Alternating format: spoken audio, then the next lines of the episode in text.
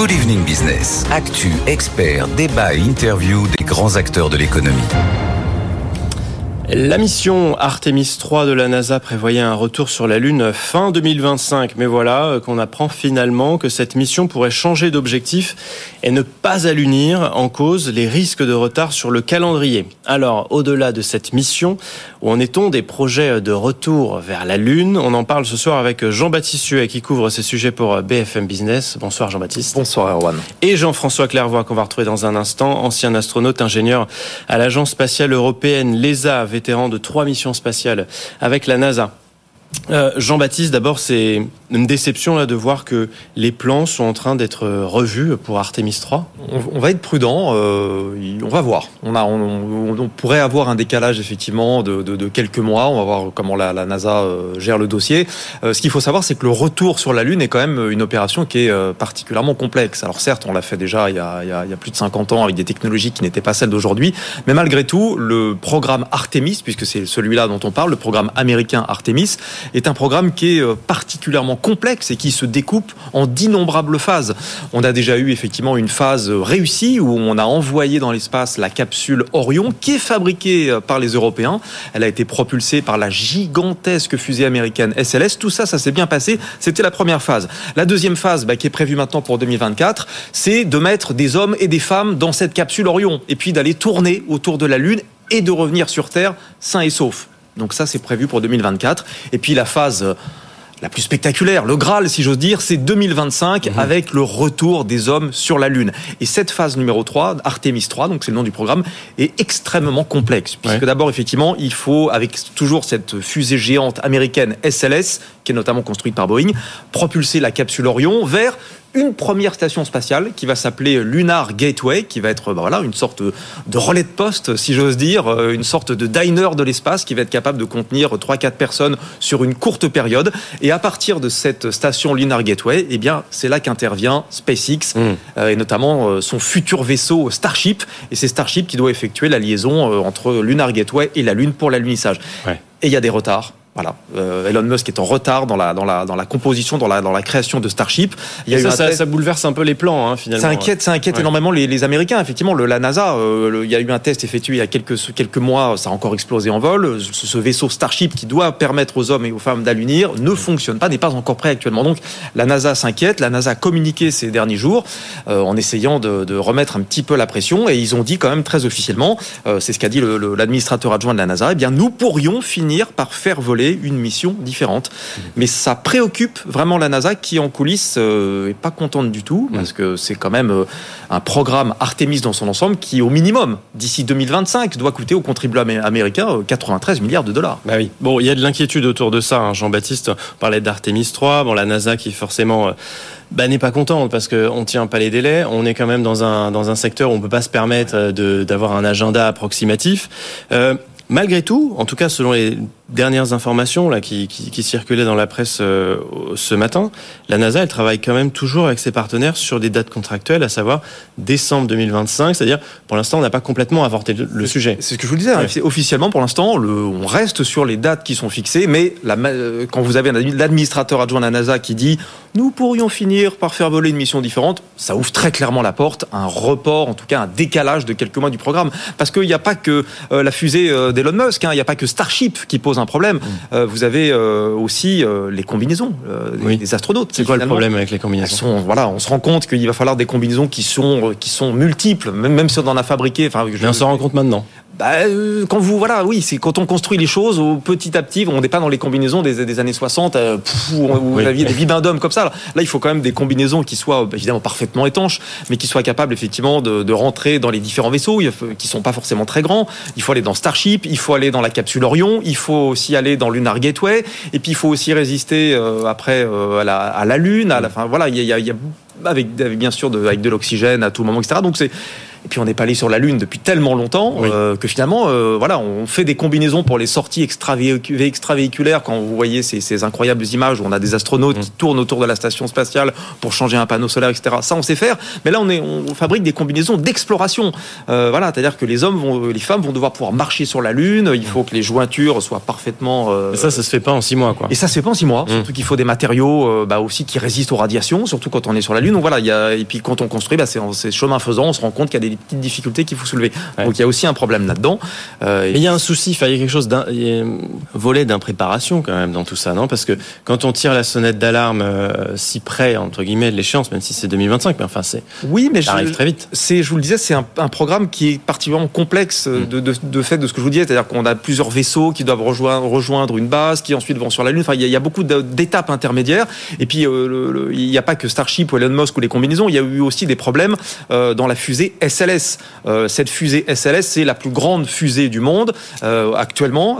donc elle a fait son vol test au mois de novembre dernier. C'est elle qui a convoyé la capsule Orion. Et cette fusée SLS, qui est notamment construite par Boeing, euh, elle a été très compliquée à mettre en place. Mmh. Euh, le, la NASA a déjà tapé euh, du doigt, a tapé du bras, a tapé du poing sur la table en disant mais on a dépassé le budget d'à peu près 20 milliards de dollars pour cette fusée SLS, qui a été vraiment très compliquée. ils ont voulu au début faire des économies, donc Boeing et Northrop Grumman se sont dit bon on va réutiliser tiens des vieux moteurs qu'on va mettre sur cette fusée. Seulement bah là on arrive, au, on a épuisé le stock de vieux moteurs, donc il faut reconstruire des nouveaux moteurs, mais qui soient compatibles donc, vous voyez, pour chaque étape de la chaîne pour aller sur la Lune, tout est un véritable, un véritable casse-tête. Il y a trop de partenaires aussi ou pas? Parce qu'on voit euh, émerger depuis maintenant quelques années ces nouveaux acteurs du privé avec Elon Musk, avec SpaceX, est-ce que le fait qu'on ait justement ces nouveaux acteurs, ça, peut aussi expliquer que ça rend les choses plus compliquées euh, dans la, euh, la tenue des dates? Ça, ça, Oui, ça facilite pas forcément les choses, effectivement. Enfin, après, vous avez beaucoup d'acteurs qui sont très carrés, parce qu'il y a aussi des acteurs européens euh, dans ce programme. Hein. On a, l'Agence spatiale européenne, on a l'ESA, bien sûr,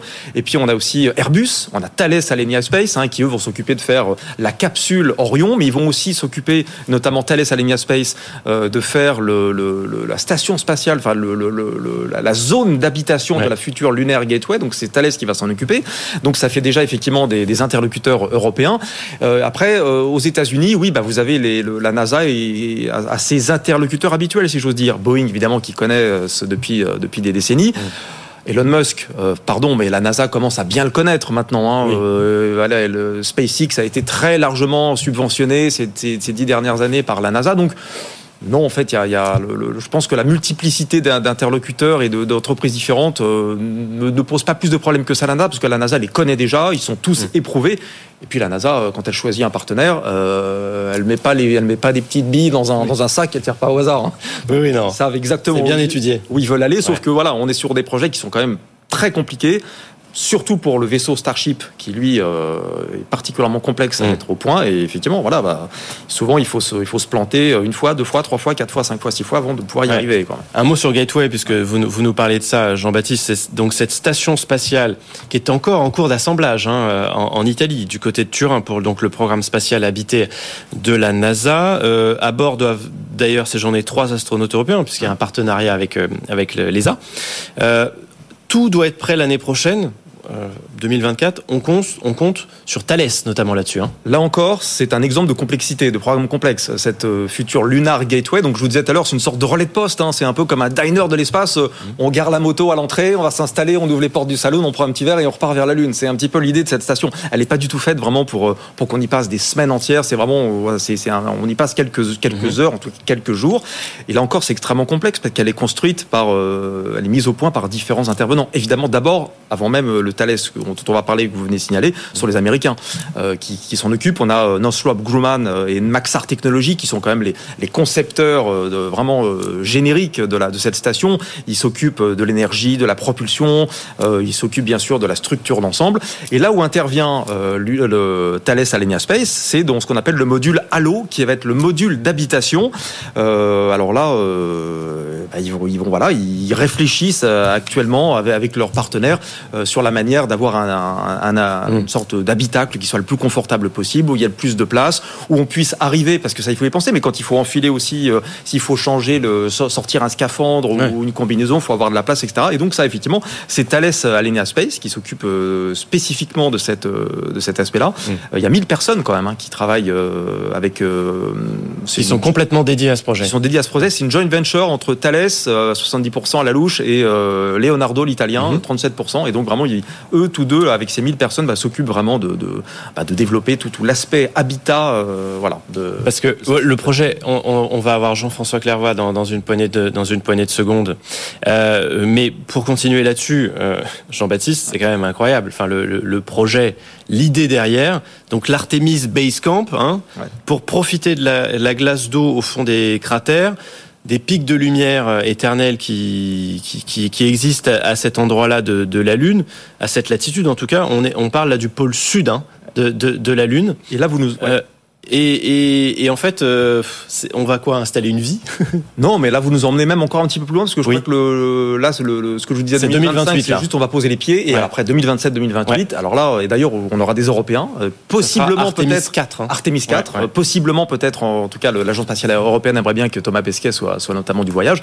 Effectivement, là, on va, on va s'installer de manière un petit peu plus confortable avec cette idée de dire, bah, bon, et qu'il y a beaucoup de choses à récupérer sur la Lune en termes de, en termes de minerais, de choses comme ça euh, Les experts sont pas forcément. Alors il y a de la régolite, oui, d'accord, super. Il y a peut-être un peu d'eau. Je suis bon. Les experts sont hmm. pas unanimes là-dessus.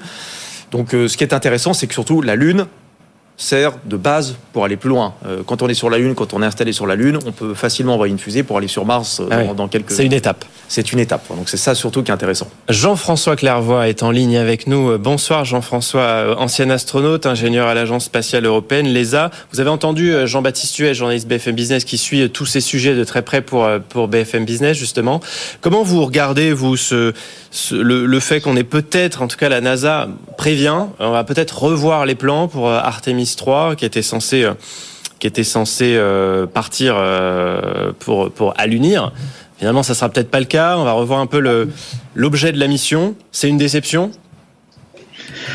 En fait, tous les grands programmes spatiaux ont toujours connu des changements lorsqu'ils étaient tout nouveaux. Souvenez-vous, le premier vol de la navette spatiale américaine devait amener un remorqueur pour rehausser la station américaine Skylab. La navette spatiale américaine a eu du retard. On n'a pas rehaussé Skylab et elle est retombée dans l'atmosphère après euh, seulement trois missions euh, habitées. C'est pareil pour euh, les missions Apollo.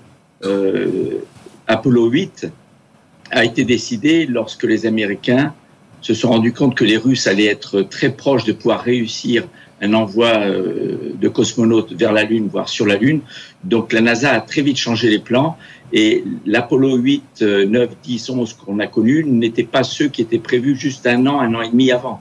Donc, bon, ce que vous nous dites, c'est qu'en fait, l'histoire se répète. C'est pas pour ça qu'on va vers l'échec.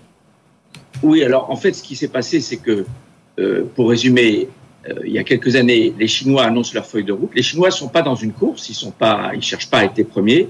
Ils annoncent leur feuille de route qui prévoit donc euh, un Chinois ou une Chinoise sur la Lune vers 2030. Ce qui provoque chez les Américains le rajout dans le programme lunaire d'un atterrisseur. Ils, veulent se poser en 2028. C'est les instructions du président Trump. L'année suivante, le président américain, tout seul, sans qu'il se soit rien passé ailleurs, décide que 2028 c'est trop tard. Il veut 2024. Or, la NASA, à ce moment-là, n'avait en cours de développement que le lanceur, le SLS, et la capsule Orion avec les Européens. Je vous rappelle que Orion, c'est euh, une capsule conique dans hmm. laquelle il y a les astronautes, et derrière, le cylindre, c'est 100% européen. C'est le module de, service, le module de ressources. Hmm. Et donc, les Américains lancent en catastrophe le développement d'un atterrisseur, alors que pour 2024, ils n'ont que, que 5 ans. Et ils partent de zéro. Euh, ils lancent un appel d'offres. C'est SpaceX qui l'emporte parce qu'ils sont les moins chers, mais aussi les plus innovants avec des perspectives de développement intéressantes. Mais, le Starship est tellement innovant que c'est pas du tout étonnant qu'il ne soit pas prêt.